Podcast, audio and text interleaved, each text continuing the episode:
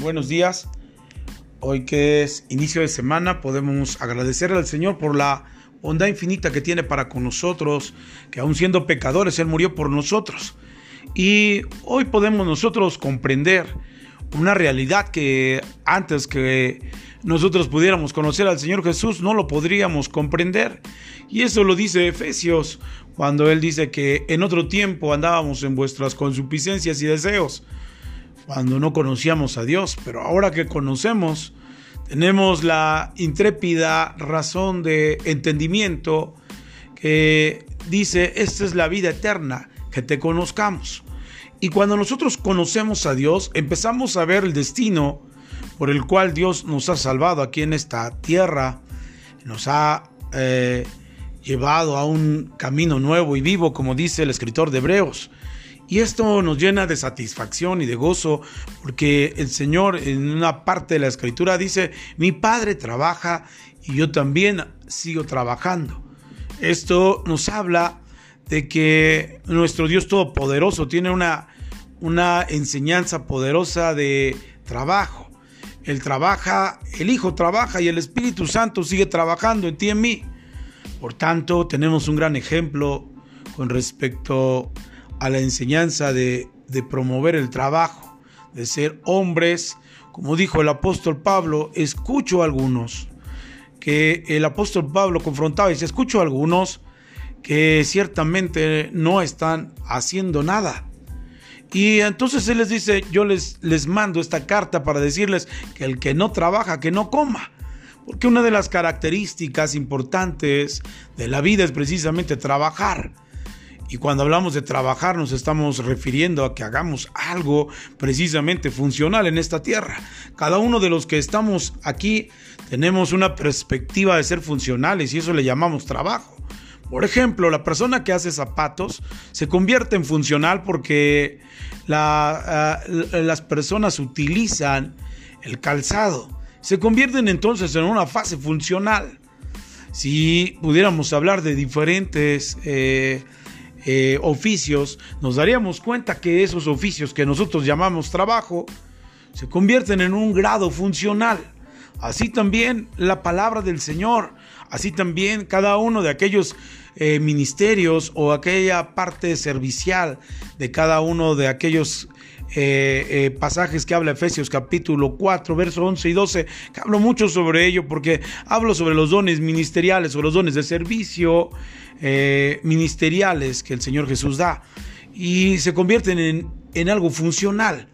Entonces, yo lo que quiero seguir hablando dentro de, este, de esta serie en la cual nosotros eh, seguimos interactuando con cada uno de ustedes, estrategias del reino de Dios y poder comprender que el, reino de Dios se establece precisamente en la habilidad de ser funcionales o de trabajar. Lo que podríamos entender es que nuestro Señor, eh, nuestro Dios Todopoderoso, funciona trabajando de la manera en que Él lo sabe hacer. Nuestro Señor Jesucristo sigue trabajando, sigue funcionando de acuerdo a la voluntad de Dios y de acuerdo a lo que Jesús realmente eh, nos ha enseñado a trabajar. Por tanto, entonces, hablar sobre estrategias del reino de Dios en toda esta serie que hemos estado hablando, precisamente nos enseña las formas poderosas que la Biblia nos muestra de cómo, de cómo avanzar en el reino de Dios. Y hoy quiero hablar precisamente sobre Mateo capítulo 16. Y voy a leer desde el verso 17 me voy a detener en el verso 19. Dice así, entonces le respondió Jesús, bienaventurado eres Simón, hijo de Jonás, porque no te lo reveló carne ni sangre, sino mi Padre que está en los cielos. Y yo también te digo que tú eres Pedro, y sobre esta roca edificaré mi iglesia, y las puertas del Hades no prevalecerán contra ella. Y a ti te daré las llaves del reino de los cielos, y todo lo que atares en la tierra será atado en los cielos, y todo lo que desatares en la tierra será desatado en los cielos. Y hoy quiero hablar precisamente en el verso 19, hablando sobre el contexto en el que ellos se encuentran en Filipo y Jesús le pregunta a los discípulos, ¿quiénes dicen que yo soy? Ellos responden de la manera que dice el verso 14, pero Pedro dice estas palabras, tú eres el Cristo, el Hijo del Dios viviente. Entonces, eh, le respondió Jesús, bienaventurado eres Simón, hijo de Jonás, porque no te lo reveló carne ni sangre, sino mi Padre que está en los cielos. Lo que trato de enseñar en esta mañana es que todo es provocado por medio de la revelación que viene a la vida de Pedro para poder eh, entender lo que es el Señor Jesús en esta tierra. Después de esto, entonces eh, la respuesta de Jesús es, yo también te digo que tú eres Pedro, sobre, tu y sobre esta roca edificaré mi iglesia, y las puertas del de no prevalecerán contra ella. Y dice el verso 19, y a ti te daré las llaves del reino, y en esto quiero hablar. A veces en la vida tenemos que entender que dentro de las estrategias del reino de Dios es precisamente tener la habilidad de poder abrir las puertas. Y una de las características o una de las llaves para abrir las puertas en el reino de los cielos es precisamente el acuerdo. Y de eso quiero hablar en esta, en esta mañana, en este inicio de semana. Tenemos que empezar a entender que Pedro tiene la revelación, que Jesús le dice, tú edificarás, Pedro. Pero no tan solo se trata de edificar o de construir. No se trata solamente de golpear las puertas del infierno para que suelte a aquellos que tiene atado. No, sino el Señor Jesús nos enseña una estrategia más del reino de Dios y es precisamente darnos las llaves del reino. Y las llaves del reino, según lo que dice eh, eh, Mateo capítulo 16, verso 19, cuando él dice, a ti te daré las llaves del reino de los cielos y todo lo que atares en la tierra será atado en los cielos y todo lo que desatares en la tierra será desatado en los cielos, de manera general es el acuerdo. Porque la palabra que encontramos aquí en la, eh, y dice, todo lo que atares en la tierra será atado en los cielos. La palabra atar en el griego significa acordar. Es decir, que todo lo que acuerdes en la tierra será acordado en los cielos. Y todo lo que desatares, todo lo que acuerdas desatar en esta tierra también será desatado en los cielos. Y esto me lleva entonces a pensar que una de las llaves del reino de Dios precisamente es acordar a quien es aquí en la tierra y será acordado en el cielo.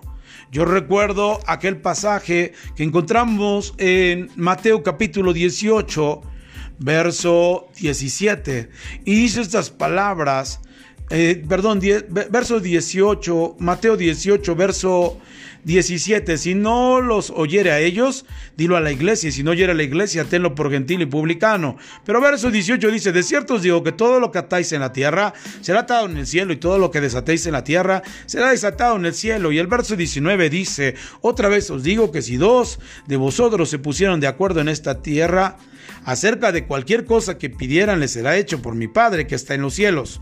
Porque donde dos o tres congregados en mi nombre, allí estoy yo en medio de ellos muy importante que una de las llaves que nos abre puertas en el reino de los, de los cielos o en el reino de Dios es precisamente acordar.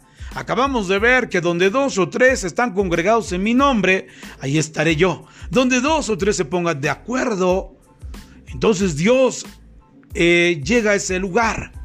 Por tanto, entonces el poder del acuerdo es, es algo que debemos de tener en mente y en el corazón dentro de las estrategias del reino de Dios. Muchos de nosotros no nos ponemos de acuerdo y por eso no fluye la gracia y la bendición del Señor. Por ejemplo, podemos mirar en la carta a los Corintios, la primera epístola del apóstol Pablo a los Corintios, en el capítulo 1, verso 10, el apóstol Pablo confronta esta realidad y dice así, os ruego pues, hermanos, por el nombre de nuestro Señor Jesucristo, que habléis todos una misma cosa y que no haya entre vosotros divisiones, sino que estéis perfectamente unidos en una misma mente y en un mismo parecer. Muy interesante ver la actitud del apóstol Pablo hacia una iglesia con bastantes dones y talentos, con bastante ministerio, pero con una actitud de no ponerse de acuerdo. Y esto me lleva a pensar que, que aunque tú y yo tengamos un ministerio tan poderoso, tengamos una habilidad tan fuerte de poder entender la voz tuya y a veces no obedecerla, es precisamente el sentido de no tener un acuerdo. La Biblia nos, nos enseña varios pasajes en las cuales cuando tú y, y yo nos ponemos de acuerdo hay bendición. Pero el apóstol Pablo los confronta y les dice, Os ruego pues, hermanos, por el nombre de nuestro Señor Jesucristo, que habléis todos una misma cosa. Y otra versión dice que todos estemos de acuerdo. Porque si tú y yo nos damos de acuerdo, entonces la Biblia eh, no miente y Dios no estará en medio de nosotros. Porque los acuerdos son una llave. Los acuerdos nos llevan a afincar pactos en el mundo espiritual. Por tanto, entender lo que el apóstol Pablo les estaba diciendo, que estéis perfectamente unidos en, una misma mente y en un mismo parecer. Porque el apóstol Pablo dice en el verso 11, porque he sido informado acerca de vosotros, hermanos míos, por los de Chloe, que hay entre vosotros contiendas. Quiero decir que cada uno de vosotros dice, yo soy de Pablo, y yo de Apolos, y yo de Cefas, y yo de Cristo. ¿Acaso está dividido Cristo? ¿Fue crucificado Pablo por vosotros? ¿O fuisteis bautizados en el nombre de Pablo? Doy gracias a Dios que a ninguno de vosotros he bautizado, sino a Crispo y a Gallo. Qué, qué terrible que la palabra del Señor llegue a la vida de una iglesia llamado Corintios. Pero después de que Pablo sigue predicando la palabra en otros lugares para abrir brecha y para que otras personas conozcan de la palabra, cuando regresa a Corintio, cada uno de ellos tiene una persona preferida. Y Pablo los confronta y les dice, ustedes no están en acuerdo, es una iglesia que está dividida. Es una iglesia que no ha entendido el sentido de la madurez. Porque nosotros somos servidores de Cristo y ellos ya han hecho ídolos de cada uno de ellos. Si ellos han tratado de seguir la mejor perspectiva humana con respecto a una personalidad. Por eso les dice, quiero decir que cada uno de vosotros dice, yo soy de Pablo, y yo de Apolos, y yo de Cefas, y yo de Cristo. Cada uno tenía una perspectiva diferente de los siervos de Dios. Pero aquí no se trata de hacer equipos, sino se trata de entender que todos somos un mismo equipo. Pablo mismo dice a los corintios, somos un mismo cuerpo en Cristo, Cristo es la cabeza. Por tanto, nosotros servimos para el mismo Dios. Pero una actitud tan, tan perversa de no tener un acuerdo en esta tierra nos lleva a no tener las llaves del reino y abrir las puertas. Porque a, veces la iglesia está tan peleada, a veces la iglesia está eh, con tantos conflictos internos de que siguen a una persona, siguen a otra, cuando han perdido, han perdido concretamente que a quien debemos de seguir es a Cristo Jesús porque Él es nuestro paradigma mayor. Y Pablo lo dijo, siendo un precursor de abridor de brecha y ser un apóstol que predicó en todo Asia, hablando desde la palabra. Y la Biblia dice, da testimonio de que Pablo llenó todo Asia de la palabra de Dios, aún teniendo la capacidad de lo que tenía Pablo, aún dice la palabra del Señor que Pablo fue hasta el tercer cielo y regresó. Y me ha dado, dice la palabra claramente, que aún diciendo, mirando, haciendo todo lo que hizo Pablo, Pablo dice, sed imitadores de mí como yo soy de Cristo. Y esto es muy importante, todos tenemos que mirar a Cristo. Dentro de, de este punto, las llaves del reino es precisamente acordar que es Cristo nuestro paradigma, que es Cristo el que nosotros seguimos, honramos, bendecimos, glorificamos y es nuestro mayor ejemplo que podemos tener. Por tanto, la iglesia de Corintios se ve rebajado a, dividir la iglesia y no precisamente que ellos hubieran, hubieran hecho de manera eh, eh, eh, con la actitud de envenenar a la iglesia, pero estaban actuando de una manera inmadura. Tenemos que tener en claro que muchas de las acciones que tomamos van a determinar o bendición o maldición. Y Pablo los confronta y le dice, ¿acaso está dividido Cristo? ¿Fue crucificado Pablo por vosotros? Lo que está diciendo Pablo es diciendo, pongan la mirada en Cristo. Cristo es quien debemos de avanzar y caminar. Él son las llaves. Acuérdate de esto. Debemos de tener un acuerdo entre nosotros, porque eso nos da las poderosas llaves del reino de los cielos. Es Cristo quien glorificamos, no es una iglesia, no es un ministerio, es a Cristo quien le damos la gloria y la honra por los siglos de los siglos. Por tanto, Pablo dice esas palabras que me encantan. Dice, ¿o fuisteis bautizados en el nombre de Pablo? Dice, claro que no. Nadie ha sido bautizado en un nombre de algún mortal. Nosotros somos bautizados en el nombre de Cristo, porque en ese nombre hay poder y hay autoridad. Pero a veces nos hemos despistado y hemos eh, tomado alguna, algún atajo para traer a nosotros glorificación y la realidad es que eso es un peor error. Cualquier, cualquier líder que llame a que pueda tomar el lugar que le pertenece a Cristo, ya entró en un error, en una transgresión y por consiguiente en una locura. Por tanto, nosotros siempre tenemos que tener las llaves del reino de los cielos y acordar que es Cristo, esperanza de gloria, el poderoso, el rey de reyes, el Señor de señores que habita en medio de nosotros. Por eso dice la palabra que también aquí en la tierra esas llaves es acordar entre nosotros eso y nunca olvidarlo. Es Cristo el poderoso. Por eso dice la escritura claramente eh, en, esta carta a los Corintios. Dice el verso 15, para que ninguno diga que fuiste bautizados en mi nombre. También bauticé la familia de, de, Estefanás y de los demás. No sé si he bautizado de ningún otro, pero no me envió Cristo a bautizar, mire, sino a predicar el Evangelio, no con sabiduría de palabras, para que no se haga vana la cruz de Cristo, sino la palabra que Pablo tenía era una palabra de poder del reino de los cielos. Por eso es que debemos de comprender esta perspectiva y nunca apartarnos de ella.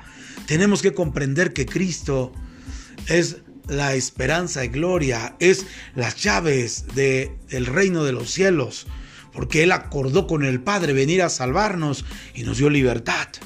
Por tanto, no dejemos de creer en Él, no dejemos de, de, de incentivar nuestra vida a través de Él, porque esas son las llaves que nosotros debemos de tener y que Mateo nos habla dentro de la revelación. A ti te daré las llaves del reino de los cielos y todo lo que atares en la tierra será atado en los cielos y todo lo que desatares en la tierra será desatado en los cielos. El acuerdo es un poder sobrenatural. Son las llaves. Por tanto, debemos de estar en acuerdo, todos los que estamos aquí en la tierra, para que podamos glorificar al Padre que vive en los cielos, pero que habita abundantemente en este reino, en el reino de los cielos.